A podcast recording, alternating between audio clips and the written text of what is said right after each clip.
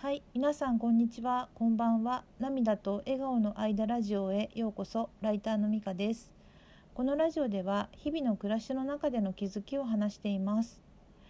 前回、前々回と2回にわたり2月18日から28日にかけて渋谷パルコで開催されていた杉田洋平さんの個展「曇り空の中にどこまでも鮮やかな色を探して」について話したのですが今日は個展そのものの感想ではなく個展に行ったことで起こった素敵な個人的な出来事についてお話ししたいと思います。本当に素敵な個展で始まる前から楽しめて余韻もものすごくあるんですね。それについてはノートの方に文章を書きましたのでもしよかったら読んでもらえたら嬉しいです。個展にですね私あの今回初日2日目そして11日目の最終日に伺いました。初日は画集が早く欲しかったのといち早く作品が見たかったことがあって渋谷パルコさんの開店と同時に伺いました。そして午後にスギちゃんが在廊される時間にもう一度ギャラリーに戻ってスギちゃんにお会いすることができました。今回あの私は3人のお友達をですね個展にお連れしました私があのスギちゃんを知ってから1年4ヶ月経つんですけれどもあのブログや SNS などでスギちゃんについて湧き上がってくる思いを書いていたんですけれどそれらを見守ってくれていた友達が個展に行って作品を見てみたいスギちゃんにお会いしてみたいって言ってくれたんですね。で1日目にですねお連れしたあのお友達は整体師さんで、まあ、患者さんというかお客さんというかその方の心身ともに全体をこう整えるというような素晴らしいお仕事をされている方だったんですね。であと2日目に連れて行ったお友達と最終日にお連れした友達は私の子育て支援の活動の仲間の方です。で子育て支援の仲間たちとですねよくあのセミナーの準備などについて Zoom を使って会議をするんですけれども、まあ、その会議が始まる前とか終わった後とかにまあ雑談の時間があってあのちょっとこうスギちゃんの話をねする時間があってあのみんなが温かく聞いてくれるのですごくあのいい気分になっていっぱい話をしているんですけれども。まあ、そういったこととか投稿とかを通してですねあのスギちゃんのお人柄にも作品にも両方興味を持ってくれて、まあ、スギちゃんにあのそのお会いした時に作品から感じたこととか思いをね直接伝えてくれていたそれをそばで見せてもらっていたのがとてもここ感慨深かったです。で今回一緒にですね個展に行けなかった友達もですね一人で、あのー、個展に行ってくれた人もいたり今回はあのー、行きたかったんだけどどうしても行けなかったから次回行きたいと言ってくれる人もいるんですね。でそのアートをね生活の中にとかもっと身近にとあのアートとね人の架け橋になろうとしてくれているスギちゃんの思いがね私はとても素敵だと思うのであの、まあ、そういった友達とかあの知ってる人とかに無理に進めるっていうのは違うと思うんですけれども自然に湧き上がる自分の感動を伝えることでねなんか興味を持ってくれてあのピンとね来た人に、まあ、スギちゃんの思いをね届けるきっかけに自分がなれたらねいいなと思うのでこれからも感じたことはあの発信していこうかなと思っています。であの個人的にですねあのそのそれぞれのねお友達とこの時期にあの会ってゆっくりと時間を過ごせたことがね私にとって本当に幸運というか楽しい時間だったんですね。で特にその中であの1日目のあのお友達の整体師さんはですねあんまりこうゆっくりお話しする機会が今までなかったのですごく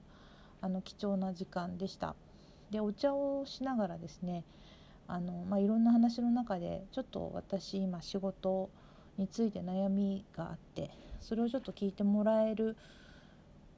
もらいたいなと思ってもらえそうな雰囲気になったんでちょっとあの聞いてもらっていいですか?」って言ってあの聞いてもらったんですけどなんかちょっと人生相談みたいな時間になったんですけれども、まあ、その中でですねすごく大切なことに気づけたり話したことで心が緩んだりとかすごく勇気をもらったりととてもいい時間が過ごせましたその自分の中にその力強さを持てたり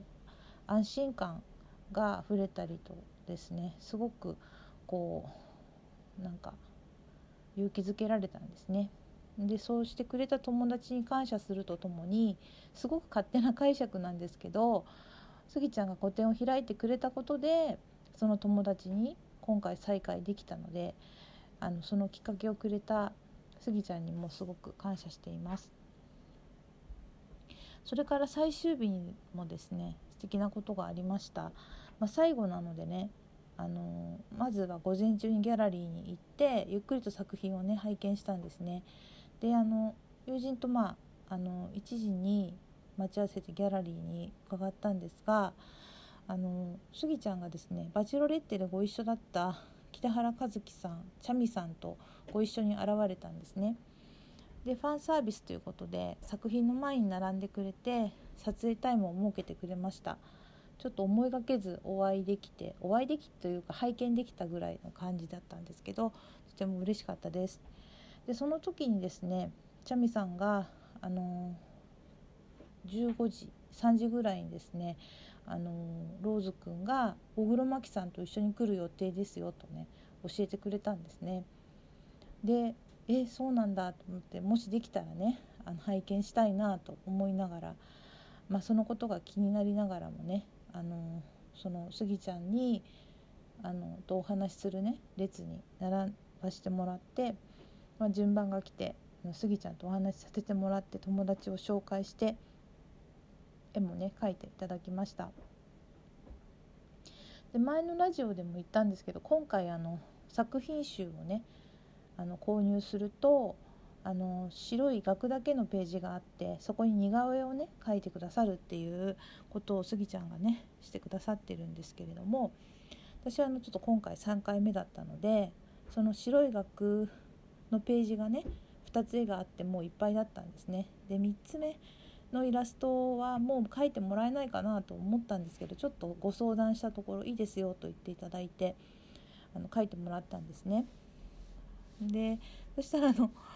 あの神社とかお寺に持っていくやつみたいだねみたいななんか御朱印帳みたいだねというね話になってすごい面白かったです。でとまあそれであのすごくありがたいなと思ってで一度失礼した後にあのローズくんたちはねあのいらっしゃるかなもしそうだとしたら一目見れたらいいなと思ってたんですけど、まあ、3時過ぎて3時半ぐらいになってもなんか現れる感じがしなくてあやっぱり今日は難しいかなちょっと帰ろうかなと思ってちょっとふとね顔をあの上げたところなんとあのローズくんと思われる方がですね横断歩道の辺りに立っているのが見えたんですね。であの大黒摩季さんともしかしたらね待ち合わせされてるのかなと思ったんですけどその時お一人で、まあ、こうあの立たれているのでちょっと思い切って話しかけてしまいました。あのまあ、スギちゃんの「あまあ、ローズさんですか?」ということとあとそのスギちゃんのね個展に私来てあのスギちゃんのファンで個展に来たんですって言ってあのローズさんとあの大黒摩季さんがいらっしゃるとあのお聞きしたのでちょっと待っていたんですみたいな話をねしたらあの待っててくれてありがとうございますみたいな感じで言ってくださってすごく丁寧にね応対してくださりとても嬉しかったです。であのローズさんの方から「あの写真も撮りますか?」とね言ってくださってすごく感激しましたあの本当に感謝していますでその後ですねギャラリーの方にあのさっきからローズくんって言ったりローズさんって言ったりあのごちゃごちゃになっちゃったんですけどローズさんとマキさんとスギちゃんがね入ってこられてで絵の説明をねスギちゃんがマキさんにすごく丁寧にされていて、まあ、ぐるっと回ってた姿をあの拝見させてもらったんですけどすごく貴重なねあのととあの場面に遭遇できたなと思ってとても幸運でした。とそんなことがありました。で本当スギちゃんのね個展にあの伺ってあの作品に感動して